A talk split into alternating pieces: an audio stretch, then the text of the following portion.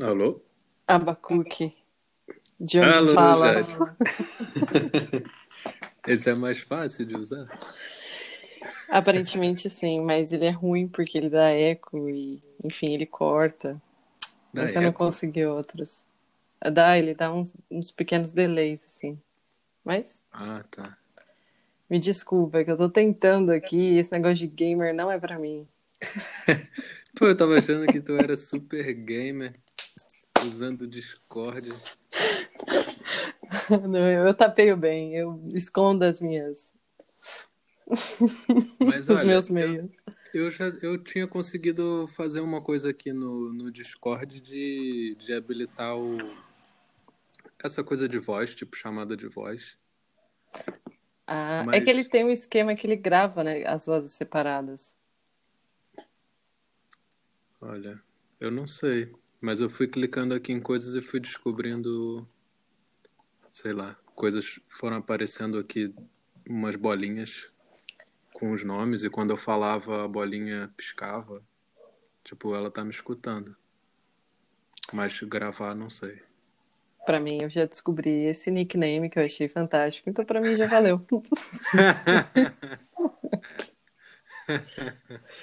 Sabe que eu escolhi esse nick por causa de um amigo meu de São Paulo? Ah, é? O Abacuque existe. de- Ele não é Abacuque Kaique, o Kaique foi eu que inventei. Hum, Mas é um amigo aí de São Paulo, muito querido. O Aba. Abacuque. Nome bíblico. Nome bíblico, é. Nome Ele é, o, prof... o Aba do... é, é- é guitarrista do Ludov, tá ligado? Hum, Aquela banda que eu, eu via na MTV quando eu era adolescente. jovem. Muito jovem. Descanse em paz, MTV. Nossa saudosa. Pois é, via muito MTV. E hoje em dia, aí, muitos anos depois, eu fui conhecer o Abacuque. E descobri que ele era guitarrista. Era não, é, porque a banda ainda existe. E Abacuque também. E o Abacuque tô também. brincando. Abacuque é um, um dos pequenos doze profetas. Veja. Ah, é? Você entende É. dessas coisas? Ah, Tem profetas grandes e pequenos? sim, Ah, é. Que olha só. horror. Coitado. Coitado desses pequenos. Ué, os pequenos têm o seu propósito também. Qual é? Por que, que uns são grandes e outros são pequenos?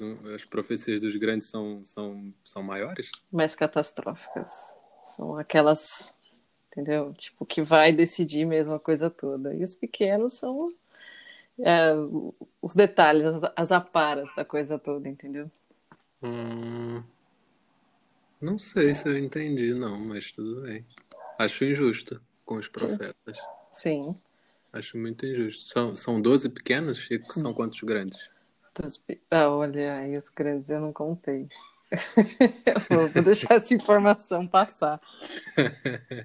Mas eu posso pesquisar quando eu tiver a resposta, eu te passo. Passa assim que eu fiquei curioso agora. Sim, sim. Tem mais grandes do que pequenos? Eu acho que tem mais grandes, porque Faz sentido isso. Então os pequenos são, são mais raros? sim, Ele- Ah, Eles estão agrupadinhos ali antes de, do, do Novo Testamento. antes do Novo Testamento? Isso. Antes de começar Mateus, estão os 12. Ah, an- antes, antes na história. Isso. Ali na, quando você pega a Bíblia ali, o registro antes de Então, eles Mateus. estão tipo no, no prefácio do Novo Testamento. Isso. Hum, Ali, ó. Abacuque. Tem Sofonias. Sulfonias é bom esse. É. E o Ezequiel, tá onde? Ezequiel é antes. Ezequiel é um pouquinho antes aí. Tem. Mas ele é profeta também, né? Sim. É que esse nome eu também gosto desse nome, Ezequiel. Também. Ele é grande. Ele é grande. Ele não é dos pequenos. Tinha, você lembra do, do desenho animado do Johnny Quest que passava no Cartoon Network? Não me recordo. Só Johnny Bravo. Péssima, né? Mas vai em frente. O que, que tem Johnny Quest? Péssima. Não, o nome Johnny Quest não, não te diz nada? Não. Johnny, Johnny Quest, não? Não. Caraca. Então é, a gente é de gerações diferentes, Jade. Ah, acho que pouco. Pouquinho, sou É, 92. não, não achava que era tão... É porque, assim, Johnny, o Johnny Quest é um desenho que é, é, é antigaço, é da geração do meu pai. O desenho, o desenho mesmo animado, Hanna-Barbera, tipo, é da Ah, tá. do Scooby-Doo. Scooby-Doo, Simpsons, Uhum. Jetsons, tinha o Johnny Quest também. E o... E depois, sei lá, quando eu era criança, começaram a fazer um novo Johnny Quest, um Johnny Quest nova geração, que, que era 3D. Foi um dos primeiros desenhos assim animados que eu vi que era em 3D. E, o, e eles e tinha um vilão, o grande vilão do, do Johnny Quest é- chamava Ezequiel. Olha só. Nossa, mas que cultura mais apurada. Meu Deus do céu, a gente foi da Bíblia Johnny Quest. Ah, para.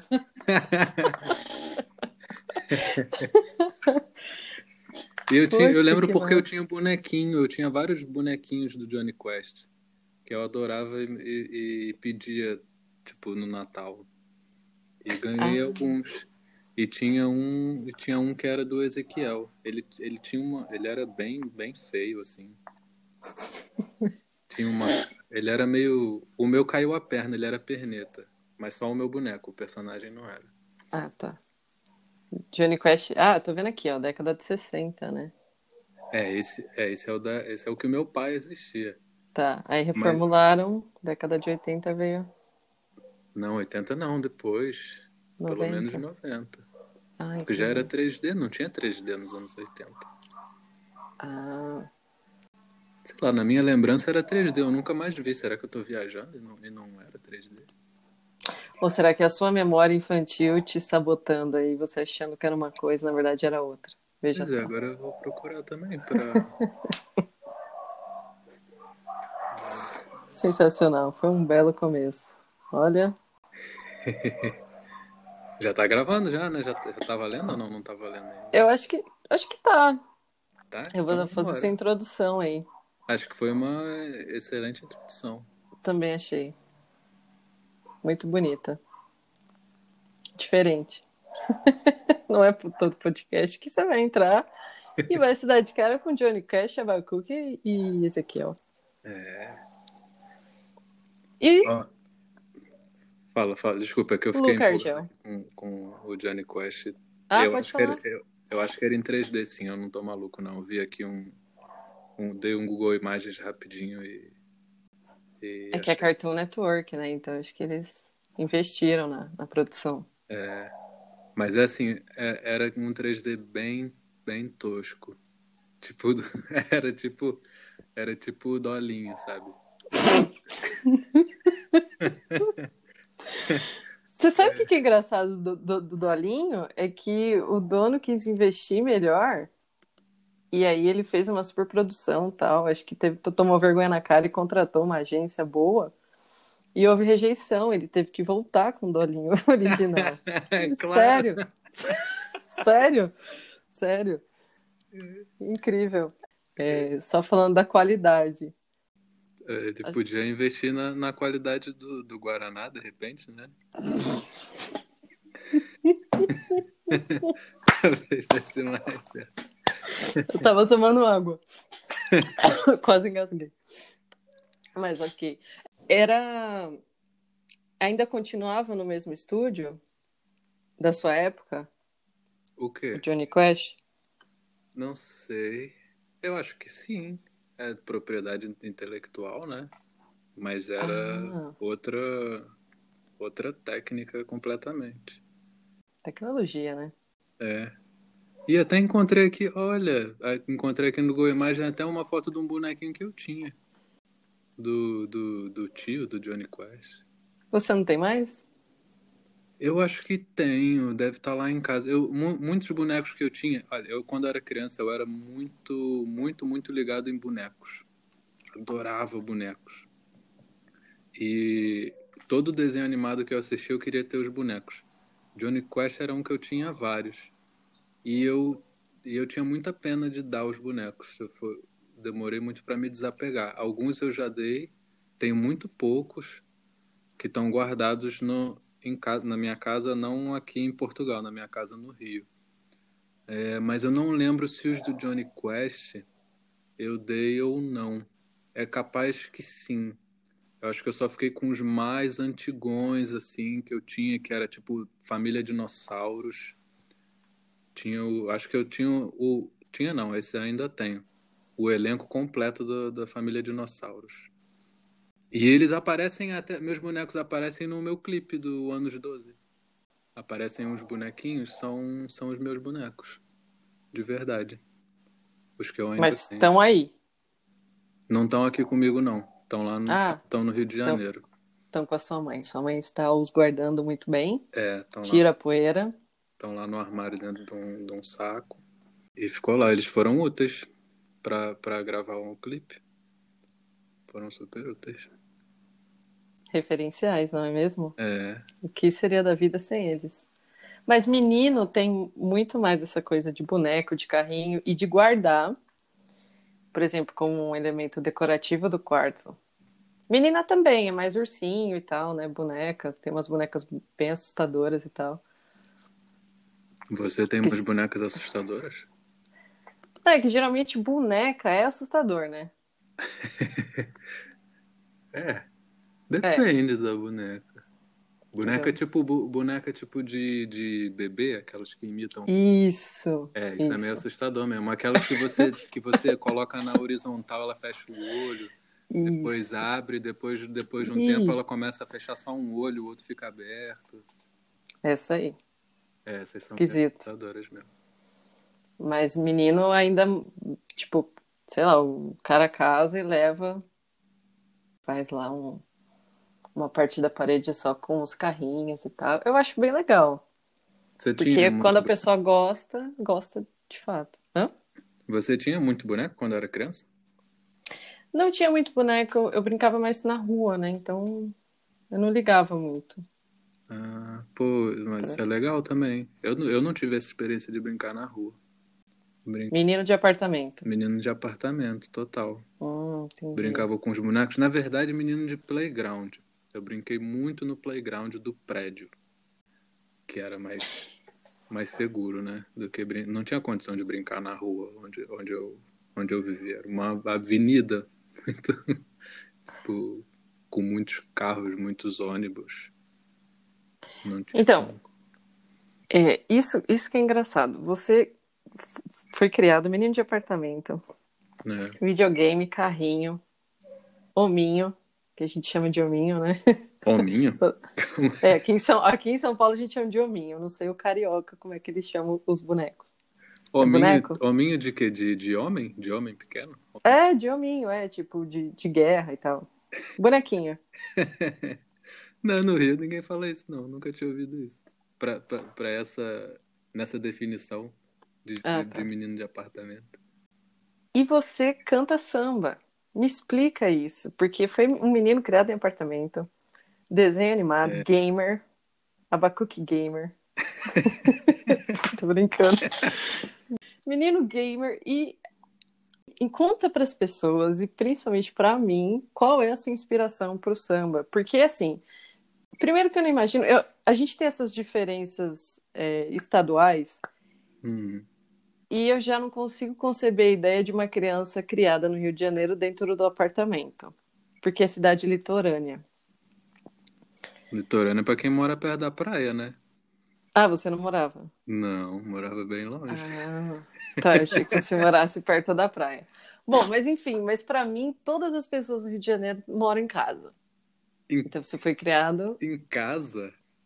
É, não sei porquê. Todo mundo tem conceitos tinha... estaduais diferentes.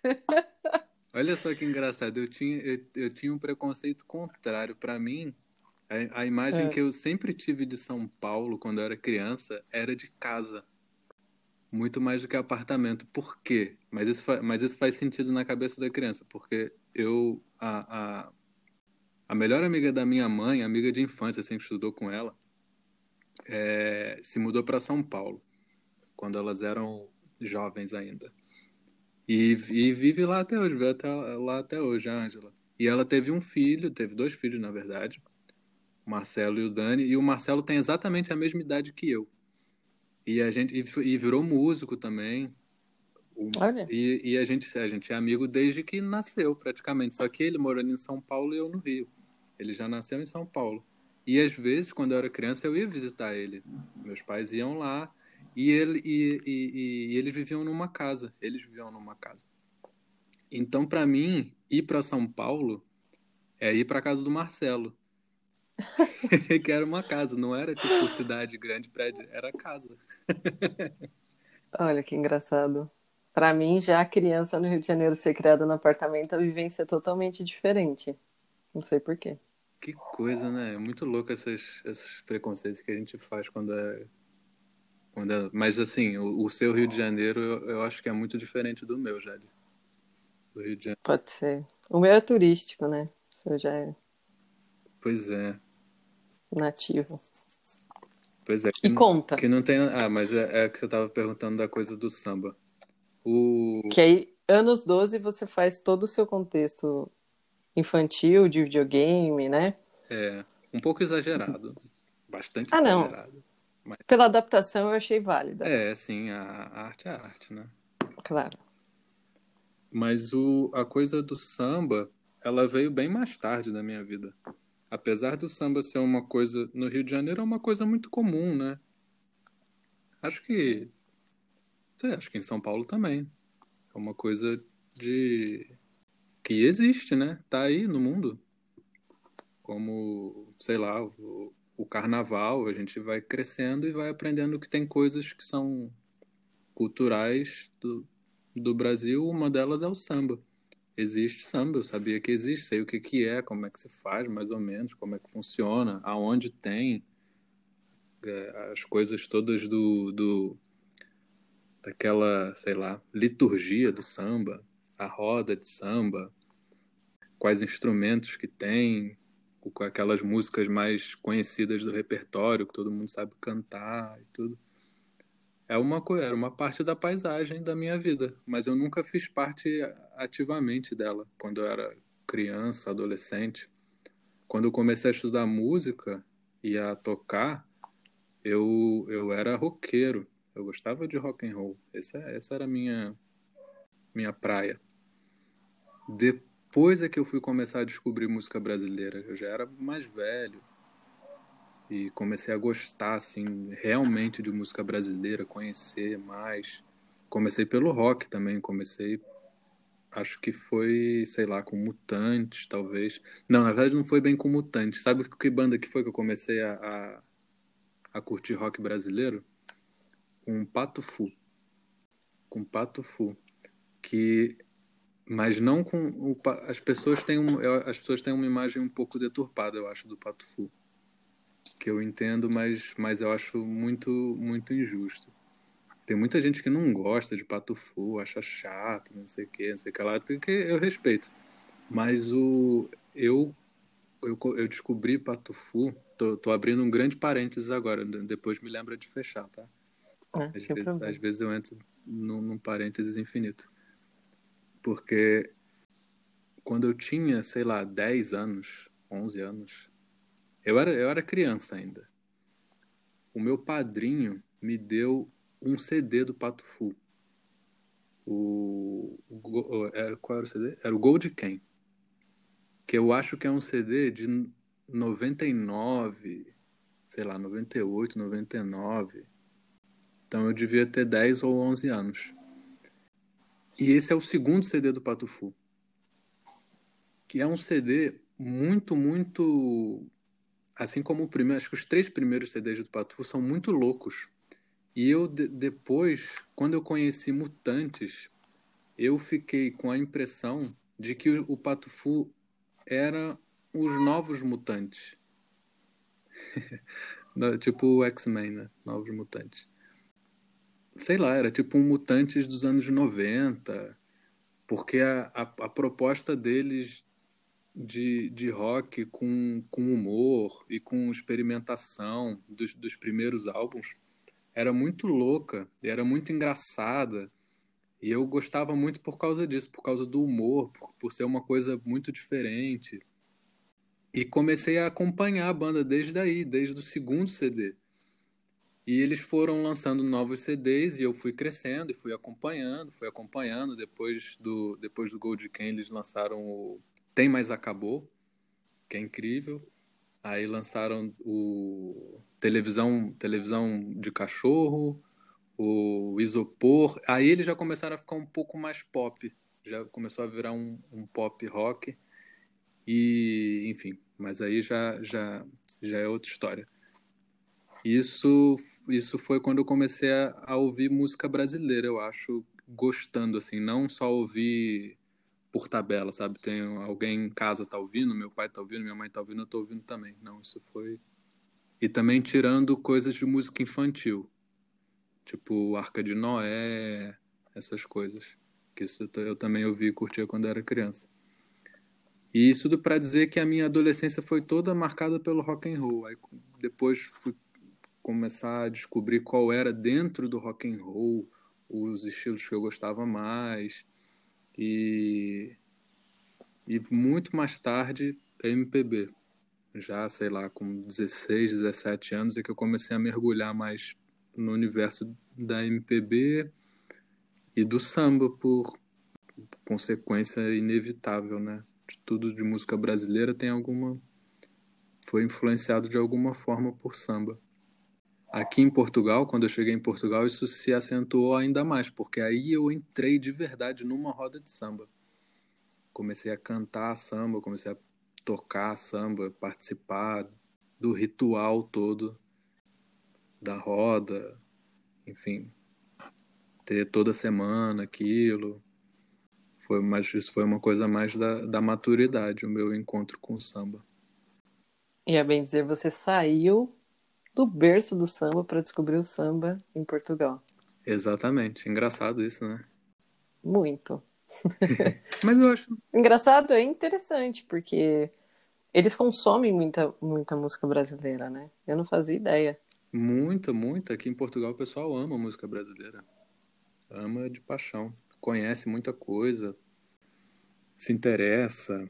E, e, se interessam por coisas novas também, estão ligados em novidades. Não digo todo mundo, assim, não dá para generalizar, mas a experiência que eu tenho aqui com trabalho com samba é que não é não é uma coisa que tem adesão só dos imigrantes brasileiros que estão aqui, sabe?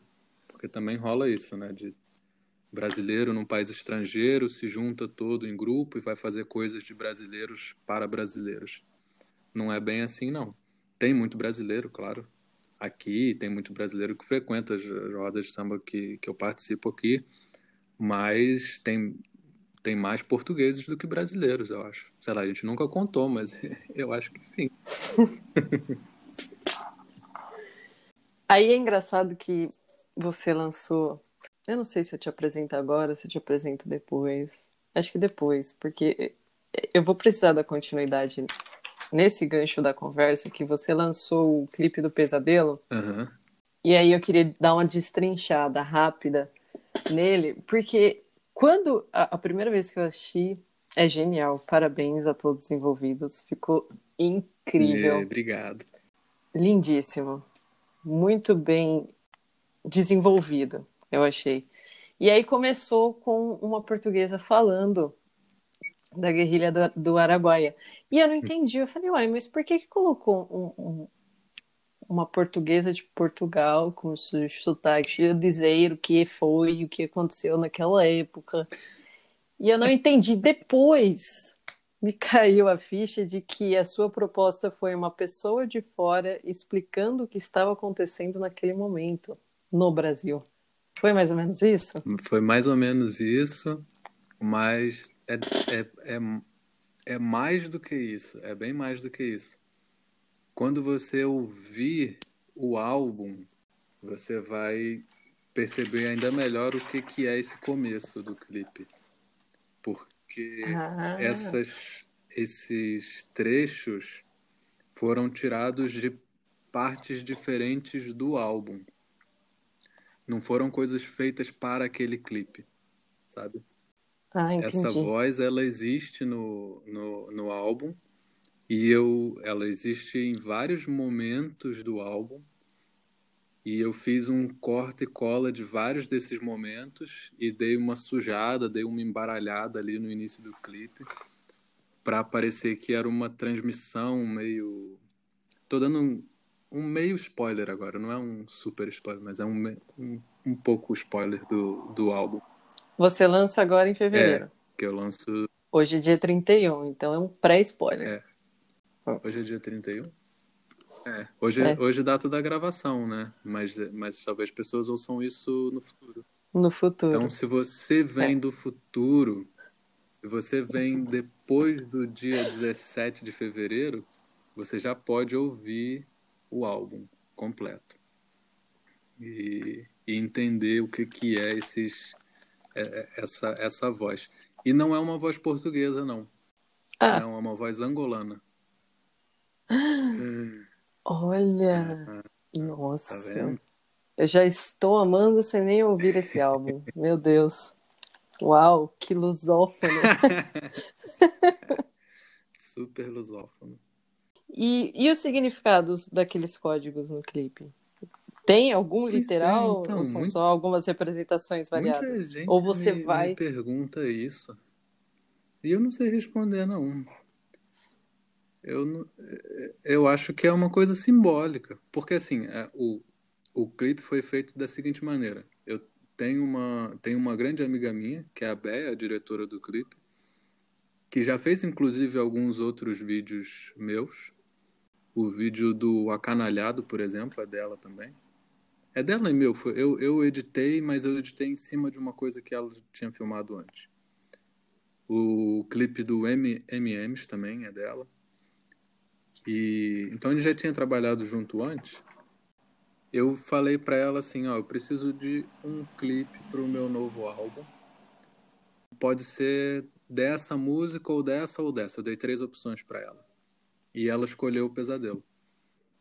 Aí eu expliquei mais ou menos para ela qual era, qual era a história da música, eu dei uma contextualizada, porque ela é galega, ela não é nem brasileira nem portuguesa. Ela não conhecia a música, não tinha ideia de onde que vinha aquilo. Eu expliquei e dei na mão dela e ela fez o que ela quis. Ela foi autonomia total. Eu só eu Nossa, só vi o clipe super sensível. Estava pronto. É, super, super. A percepção é. dela foi muito sagaz. Parabéns, é. Bea. Ela é incrível. E aí, enfim, eu não, eu não participei do processo de filmagem de, de forma alguma. Ela, ela me explicou mais ou menos o, o roteiro, quando ela fez o roteiro, fez um storyboardzinho e eu achei legal e, e depois filmar. E eu só vi o clipe pronto. Então, a, aquela, aquelas pessoas que fazem aquele código, o, ela chamou uma dançarina, coreógrafa, para criar aquilo. E eu acho que aquilo não é nada de linguagem de sinais assim que existe, né? Não é linguagem de sinais de um de um país, não é não significa assim, não, não é traduzível. Eu acho que é só uma coisa simbólica, sabe? São gestos simbólicos que mais ou menos correspondem a essa ideia de, de uma coisa clandestina que você não pode mostrar para todo mundo que você faz parte, mas que ao mesmo tempo é também muito muito subversiva, sabe? Muito é, é como como uma guerrilha, né? Muito ilegal e revolucionária, anti-autoritária, aquele gesto final de bater numa que uma, bateu uma mão na outra, sabe? Uma mão com fazendo um número um e a outra mão batendo. Eu a minha interpretação daquilo é tipo um poder opressor batendo numa pessoa sozinha e depois essa mão que tá sozinha ela se fecha num punho assim, sabe, para cima tipo, de tanto apanhar, ela, ela se junta e fica mais forte, vira uma, vira uma coisa, vira um símbolo, vira um símbolo de luta, um símbolo de resistência, sei lá. Essa é a minha viagem, assim, a minha interpretação, mas é só uma, podem haver outras. Você me prende vivo, eu escapo morto. Exatamente. Exatamente isso. É, é por aí. Novo álbum, Samba de Guerrilha. Qual foi a inspiração para esse álbum? Foi a, foi a história do samba.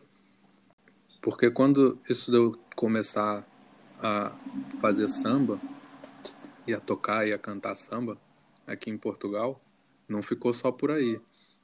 Eu comecei a, a ler muito, a estudar muito sobre samba, sobre história do samba, principalmente através de um historiador. Depois eu fui descobrindo outras fontes, mas no início foi muito através do Luiz Antônio Simas, que eu não sei se você conhece, já leu alguma coisa dele.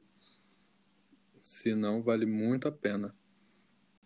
Conforme eu fui conhecendo melhor a história do samba e, e de alguns sambistas, alguns personagens dessa história, eu fui começando a criar um, um, uma espécie de, de mapa mental, assim, sabe, sobre, sobre o percurso do samba, que eu incorporei em um show que eu fiz sozinho uma vez, que eu queria contar que eu queria contar um pouco da história do Brasil para portugueses, mas através de sambas.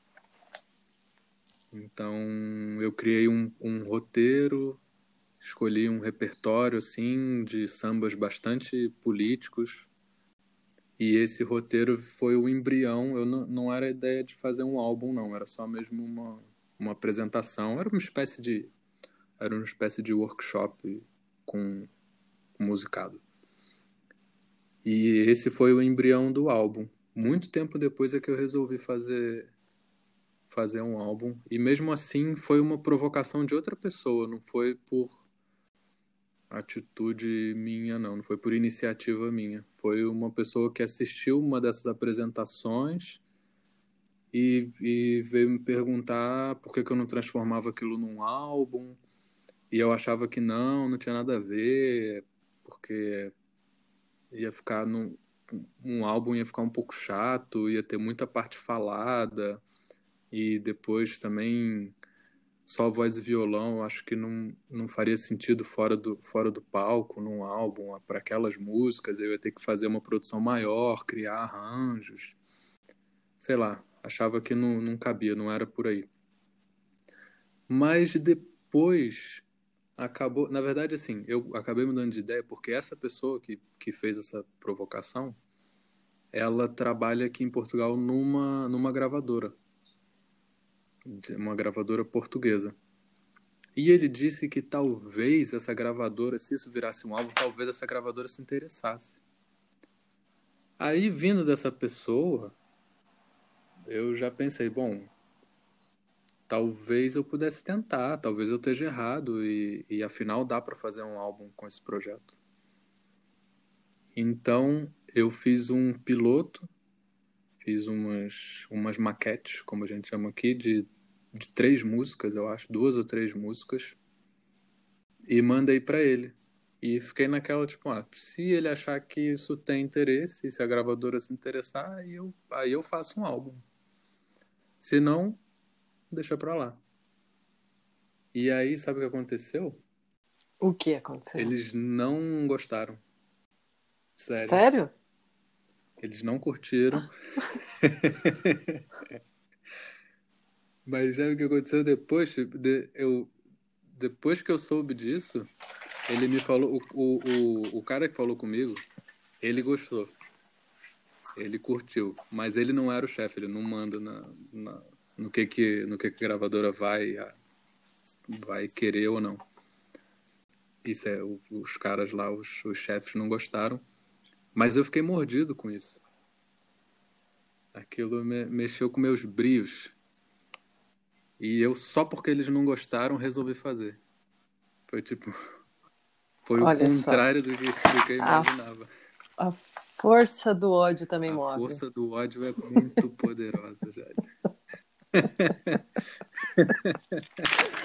e que bom que eles rejeitaram. Que bom, né? Quem perdeu? Não sei, porque a gente está gravando aqui, eu ainda não lancei. não, mas eles já perderam porque esse álbum também ele fala muito é, com relação a, a, a atual situação política do Brasil. Acho que conversa muito. Sim. Então vai ser um álbum muito necessário, eu acredito. E eu fiz, eu, eu, eu comecei a fazer esse, esse roteiro do que não era um álbum, né? Era só um pequeno show. Por causa da situação do Brasil. Muito indignado com a situação do Brasil. E isso foi em 2016. Foi com Michel Temer. Hoje em dia, que saudades do Michel Temer, né? Saudade do meu ex. Tô brincando.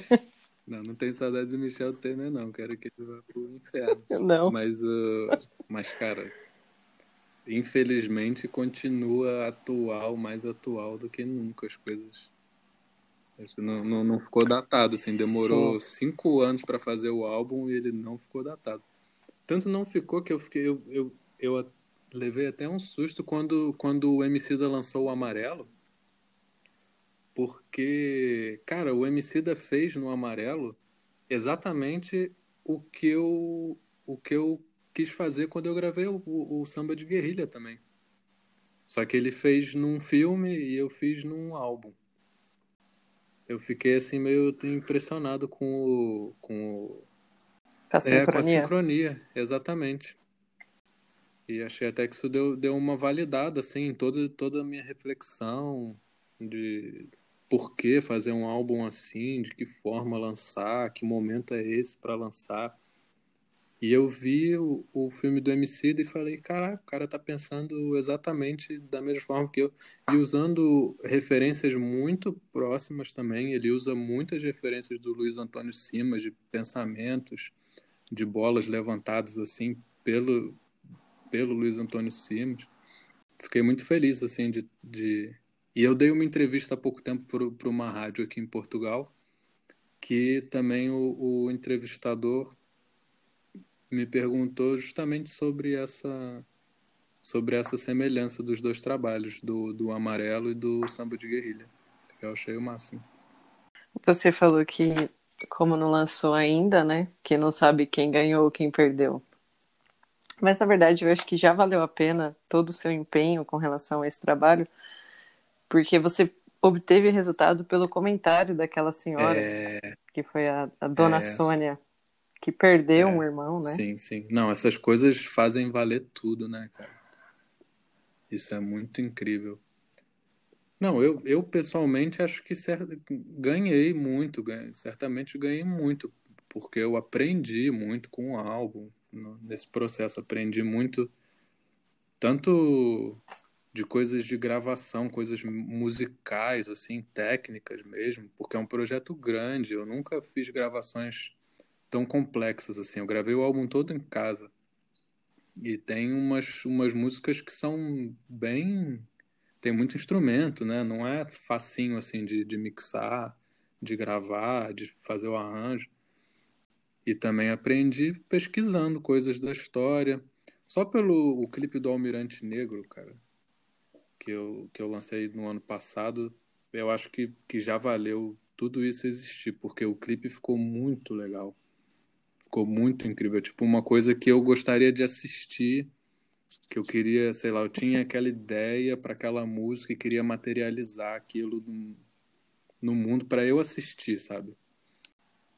E acho que só por causa disso já, já, já teria valido a pena.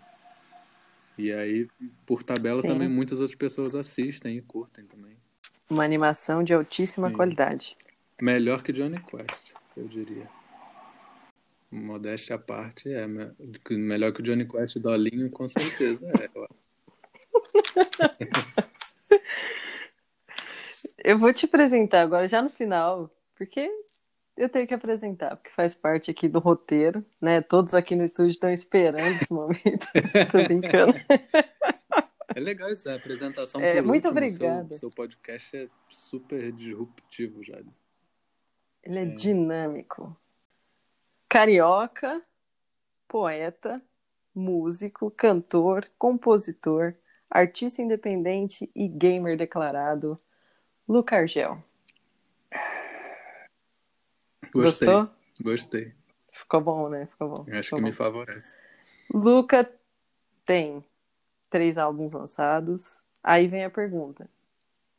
Luca, numa conversa de fila, você é da bandeira ou você é do tipo que tende para o silêncio? Nossa, matei a pau. Que pergunta maravilhosa. Gostei. Gostou?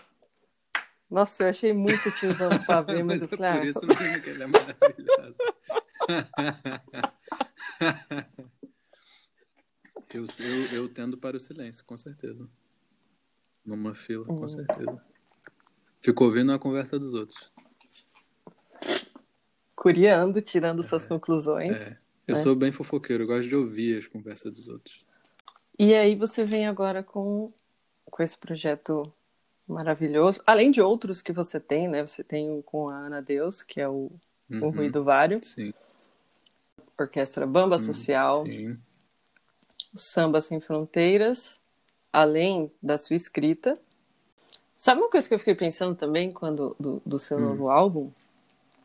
Em períodos de, de repressão, como que as pessoas elas vivem sem arte, sem música? Porque essa sua música ela virou um hino, né? Dos guerrilheiros. E aí eu, con- eu fiquei imaginando, eu falei, se isso acontecesse um dia, se nós tivéssemos que ser privados dessa arte, É muito louco, né? Isso já aconteceu. Teve, tem pessoas vivas hoje que sabem o que, que é isso. Tiveram essa experiência. horrível. Mujica Sim, sim, é um deles. sim. O... Sei lá, pensar. O, o meu pai e a minha mãe, quando, quando eles, sei, eles passaram uma infância. Certo que uma, uma criança talvez não tenha a percepção muito clara do que está acontecendo, mas cresceram durante. tiveram uma infância dentro de uma ditadura. Deve ser uma coisa muito louca. E muito. Sei porque no fundo, eu acho que não é que as pessoas deixem de fazer as coisas, que as pessoas fiquem privadas da arte em si, mesmo da arte de intervenção, da arte mais de contestatória, mas é que fazer esse tipo de arte, consumir, se torna uma coisa arriscada. Eu acho que aí, aí que está o, o- a diferença que a gente não consegue muito conceber o que, que é um mundo assim, né? Nós, hoje em dia, que já, já nascemos na democracia. Que é, tipo, você quer escrever uma música como, como pesadelo, você está realmente correndo um risco. Um risco. Um risco sério de acontecer alguma coisa contigo. Você e, e como ficar insistindo nesse, nesse caminho, ficar insistindo nesse discurso. Isso é, isso é muito bizarro. Isso é muito bizarro. Eu espero que, que a gente nunca, nunca venha conhecer esse tipo de, de sensação. Conhecemos outra privação agora com a pandemia, mas não sem a arte. Muito pelo contrário, né? Quem salvou a pandemia foi a arte Pois é. em si. Para quem teve acesso, tem isso também, né? Para quem teve essa possibilidade de ter internet em casa e tal. Pois é. Eu tenho curiosidade de saber como é que a gente vai lembrar no futuro desse, desses anos de pandemia. Como é que. Tipo a ditadura, né? Para mim foi ótimo, para um outro foi horrível. É, e não, não só isso, mas tipo. Sei lá, será que a gente vai ficar meio, tipo. Pra, pra, pra- não, não, sequelado, mas imagina, tipo, daqui a 10, 20 anos, a gente já, já corou, assim, falando com, com os adolescentes, tipo, ah, você tá reclamando, você não sabe o que que foi em 2020, pandemia, todo mundo morrendo, não podia sair de casa. E você aí tá reclamando porque, sei lá, sei lá, tá sem Wi-Fi, sei lá, nem vai ter Wi-Fi daqui, vai ser outra coisa, não sei. Mas que relação que a gente vai ter com, com esses anos, né? Com esse. Anos, porque vai ser mais de um ano, né? Um ano já foi, já. A gente já tá no segundo. Ou então se a gente vai ter uma, uma, uma visão romântica, assim, da coisa. Tipo, heróis sobrevivemos. Ou. Não sei, eu, eu acho que vai acontecer uma coisa. Mas isso não vai ser no futuro distante. Acho que vai ser num futuro logo imediato, assim que a gente começar a, a poder ter uma vida mais ou menos normal. Que é. Algumas pessoas vão sentir uma saudadezinha do, do confinamento, você não acha?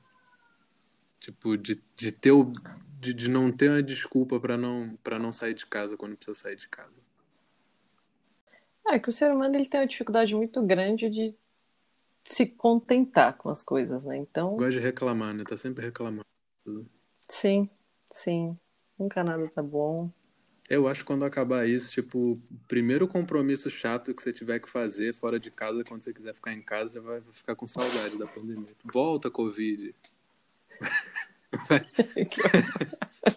é verdade. Mas a narrativa futura também não dá para saber como vai ser, porque às vezes eu me questiono se a história, ela também, uma parte dela não é uma grande mentira. É. Nossa, um grande plot twist agora. É né? Ó. e suas lives? Você gostou das lives? Você continuará com as lives? Ah, né? Obviamente, até a pandemia acabar, mas como foi essa adaptação Eu fico você? muito nervoso com as lives, quando sou eu que faço as lives. Muito mais nervoso do que num show normal. Então, é, Sério? Seríssimo. Muito mais. Poxa. Me deixa, me deixa mais nervoso, não sei. Nervoso no sentido de, de, de não de irritado, de, deixa aflito, assim, ansioso. Vou fazer, vou fazendo mais lives, não por conta própria, mas tipo, eu vou agora no início de fevereiro fazer uma live que é tipo um festival de lives, que tá rolando isso muito agora, né? Festival que se organiza e os shows são, são lives. Participei. Tá em média? Assim. não. Tô brincando. Péssimo, desculpa, pode continuar. Tá, perdão. Eu, eu próprio, tipo, pegar, pegar o celular assim, abrir um Instagram e, e fazer uma live, não sei se eu não sei se eu vou fazer isso brevemente, não. Não sei, talvez devesse, né? Às vezes eu acho que devia, às vezes eu acho que não, tem mais aqui tenho mais é que ficar na minha. E me deixa um pouco aflito, as coisas que mais me deixou aflito dessa onda de lives quando começou é que é que fazer uma coisa com uma qualidade boa, né? E eu e eu lá, gosto de pelo menos colocar uma qualidade boa de som para apresentar uma coisa virtualmente para as pessoas de, de, que tem uma qualidade boa de som. E é mó difícil, cara. Você precisa ter um equipamento para fazer isso. É, qualidade de imagem também é meio mais ou menos. Não é uma coisa acessível para todo mundo, né? E eu, eu pensando que o, dá uma desvalorizada no trabalho essa, essa falta de qualidade. Então fico meio com com receio de fazer coisas assim, meio na loucura, por conta própria, para fazer mesmo, do jeito que for. Mas por outro lado, sei lá, talvez não seja tão ruim assim, né? Talvez. Não sei. Pra, pra, quem assiste do outro lado, você acha que isso é uma coisa que conta muito? Eu sinceramente não sei. É, a questão, a questão da, da, qualidade. qualidade é, se, se, as pessoas tipo, ficam felizes só de ter a live. Porque, tipo, você vê, a Tereza Cristina começou a fazer umas lives assim, tipo, na humilde total, sem essa, sem essa, nessa pira, é, na janela. essa preocupação toda que eu tô falando aqui, né, não teve nada e, tipo, sensacional, incrível que ela fez. Recebendo parabéns é, do Caetano. Nossa. Não, ah. aquilo que ela fez foi uma parada fenomenal, com recursos mínimos, sabe? Recursos básicos. Isso, e a galera comprou a ideia e foi junto. Mas não sei, também tem que ter talento, né, para segurar o negócio sozinho assim, sem ah, mas você tem até música você lançou nesse formato, nesse veja. formato, nesse formato live. Ah, sim, É. ah, mas aquela live que eu lancei o clipe, eu não fiz por conta própria. Eu, eu fiz com o pessoal Carla? do, do, do Produza. Ah! Ah, tô pensando em outra, tô pensando em outra É? coisa, desculpa.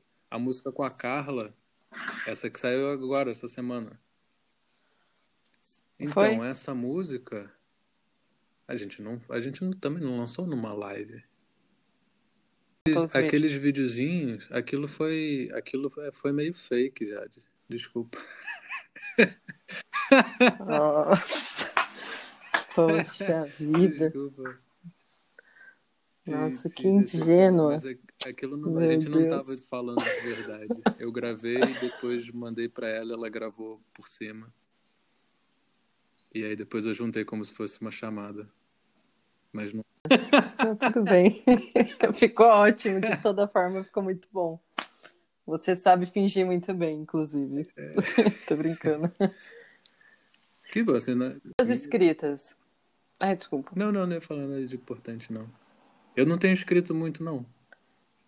Escrito, assim, poesia, coisas pra livros futuros. Não tenho escrito muito, não. Ando bem, bem, bem paradão com isso. Mas tô, mas tô bem com isso. Não tô com pressa, tô deixando a coisa, coisa rolar. Porque, assim, tem épocas que eu escrevo mais, tem épocas que eu escrevo menos. E não adianta tentar forçar. Não adianta nada. Na hora que, que vem, vem. O, eu não. Isso é uma parada que eu falo assim, como se fosse a ah, inspiração vem sem. Não tem, não, não tem hora, não tem lugar. Ela vem quando ela vem, pronto. Mas por outro lado, eu também não, não sou muito adepto dessa coisa de glorificar a, a inspiração divina, sabe? Porque isso desvaloriza um pouco o trabalho real de, de criação, né? Do, do, do, do criador, né? Do, do artista. Fica parecendo que é só uma coisa que, sei lá, Chico Xavier, sabe? Parada é, Profecias. exatamente. Abacuque. Abacuque, Ezequiel, aquele. Como é que é o outro nome? Eu já esqueci já o nome. Sulfurel. Sofonias. Sofonias. Sofonias. Esse nome é muito engraçado. Zacarias também é outro, né? Zacarias é outro. Cara, tá, tá sabendo, os- rapaz? Veja. Os profetas terminam sempre em, em Ias ou em El? Não. Jonas. Jonas era profeta também? Jonas era Olha profeta. só, achei que. Jonas proclamou destruição contra a cidade de Nínive. Isso de- depois da baleia, né? Isso. A baleia foi um ensinamento, entendeu? Foi ali um período de incubação para inspirar ele ao trabalho. Veja. Que a gente não, É. sei lá, eu não sabia muito da história depois da baleia. Pra mim terminou ali na baleia. Não.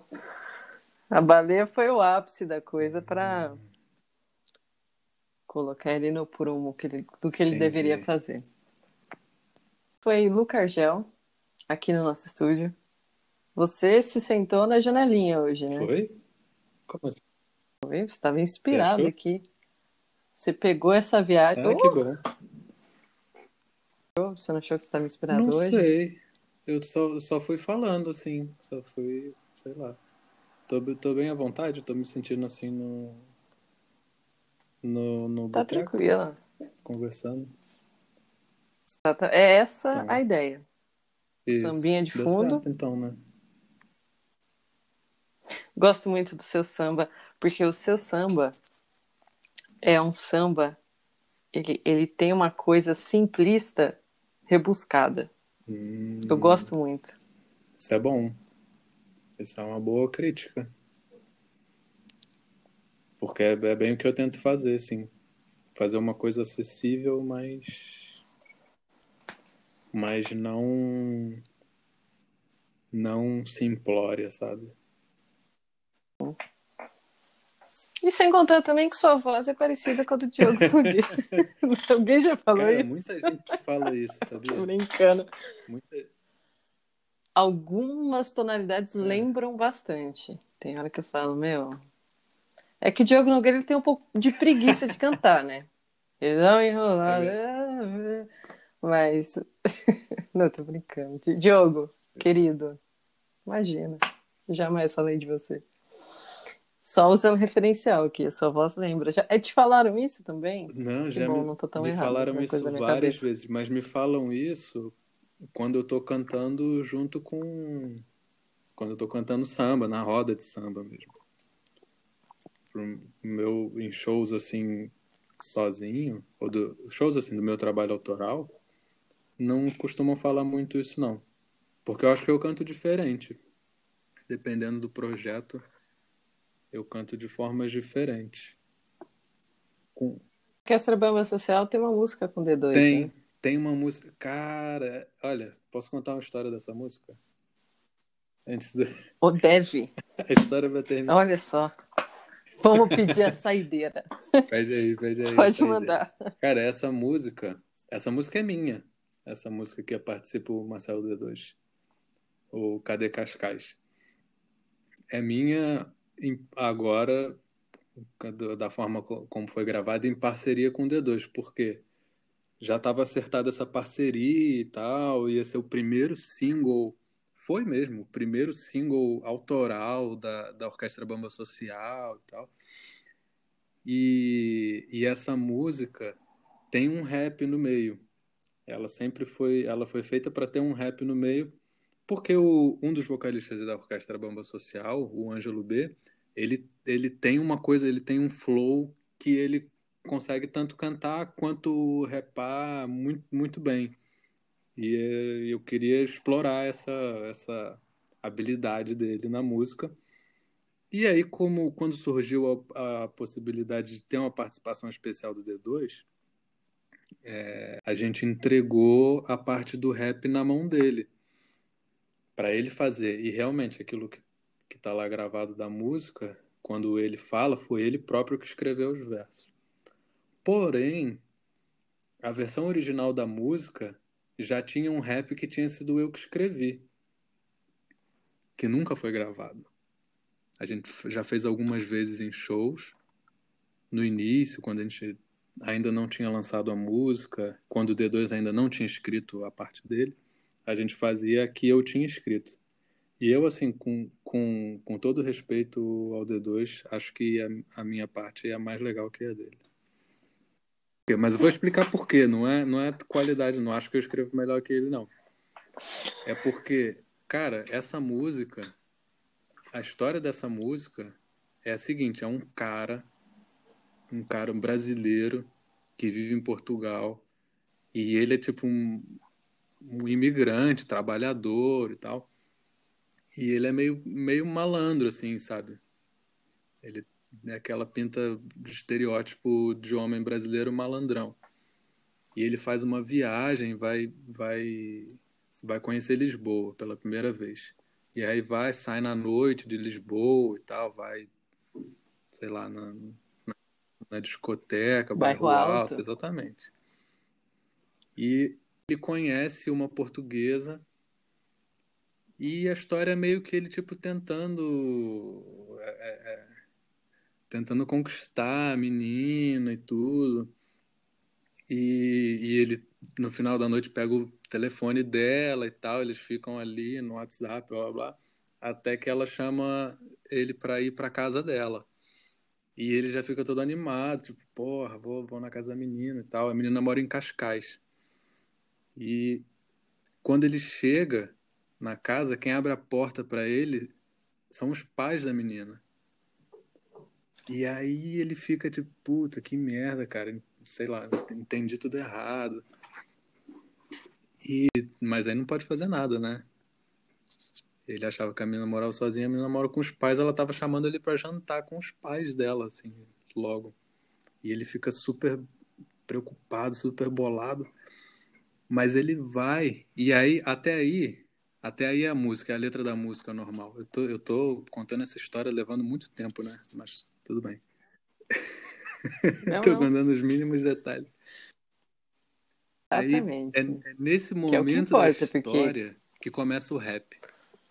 Quando ele tipo tem aquela decepção de chegar em casa e na verdade o negócio não é um não é um jantar romântico, é um jantar com os pais da, da, da mina. E aí começa o rap. No meu rap, o que acontece é que ele chega e o jantar é regado, assim, é muita comida e só comida boa. É tipo.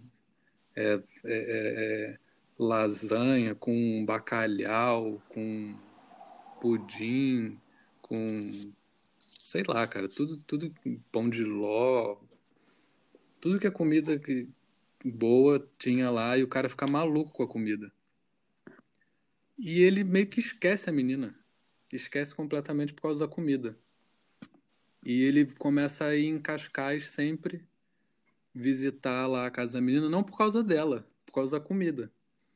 Tipo, tem um plot twist na, na letra. Não tá, até porque aqui no Brasil os melhores restaurantes que melhor servem comida são os portugueses, né? E os italianos também. Sim. E os árabes também. Não? Sim. Não sei, eu, eu gosto muito também. Árabes, japoneses também gosto muito. Eu gosto, de, eu gosto de, de todos, eu acho. Você é o cara da música, entendi tudo. Mas o, o lance do, do, da, da comida é que a, é que a música, ela, ela até aquele momento, ela tá seguindo um caminho assim que tá sempre roçando assim no, no, no, no machistão, sabe?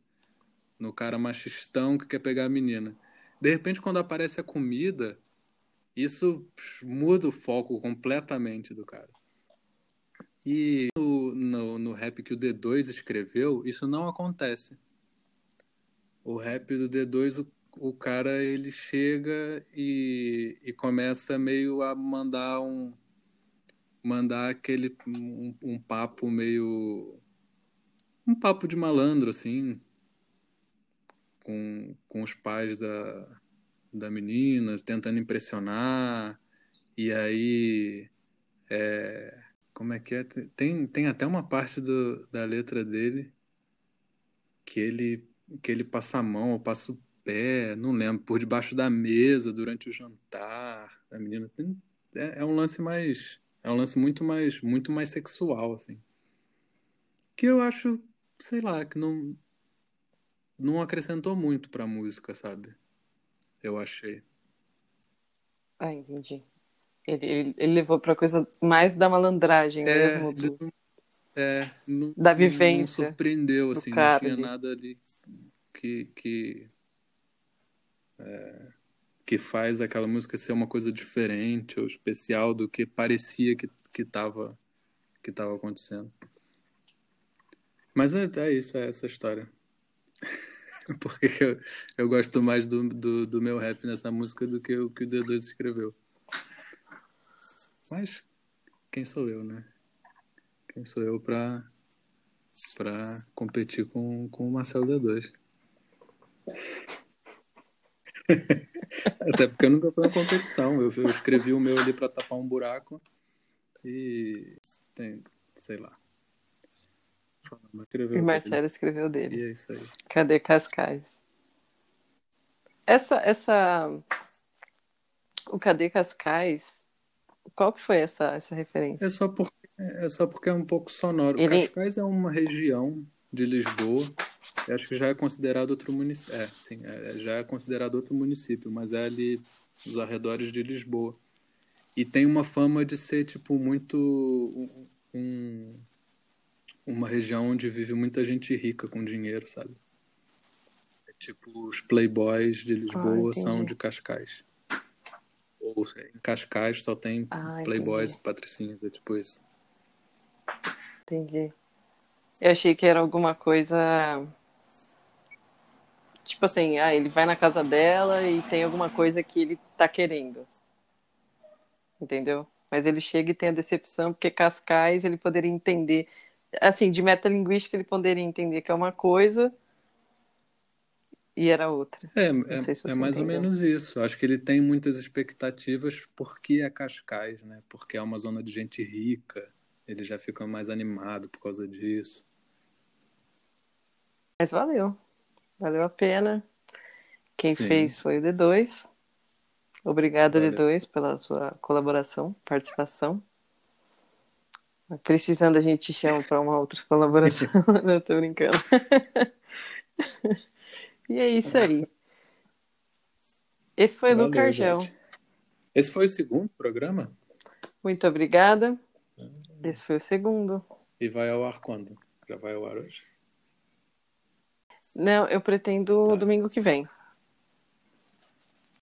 Que aí eu consigo me organizar melhor para para editar uhum. e fazer a, a, arte. Ah, vai ter uma arte diferente do, do último. Caraca, rapaz, aqui é... Rapaz, aqui é... Tem que fazer a arte respirar. Entendeu? Você respirar e inspirar arte. Tem que mover o moinho que. Ainda bem que você tem uma equipe grande aí para te é ajudar. Né? Enorme. Tá todo mundo feliz aqui, sorrindo, ó. todo mundo na expectativa para esse próximo episódio ao ar, que ficou é. sensacional. Eu vou reiterar aqui, reforçar quem estiver ouvindo esse podcast, ouça os álbuns de Luca, os projetos dele, compre os livros, compre também o livro que ele tem com a tia dele, que é a Adriana Coconhoto. Tô brincando. É, Tô brincando. é, porque, porque é muito bom. Vocês vão gostar, eu tenho certeza absoluta. E muito obrigada pela sua participação aqui no nosso podcast. Espero recebê-lo outras vezes. Com certeza vai ser um prazer inenarrável recebê-lo aqui novamente. E saudações de Brasil a, a, Portugal. Muito me honra participar em tão ilustre podcast. Até mais. Até mais, Luca.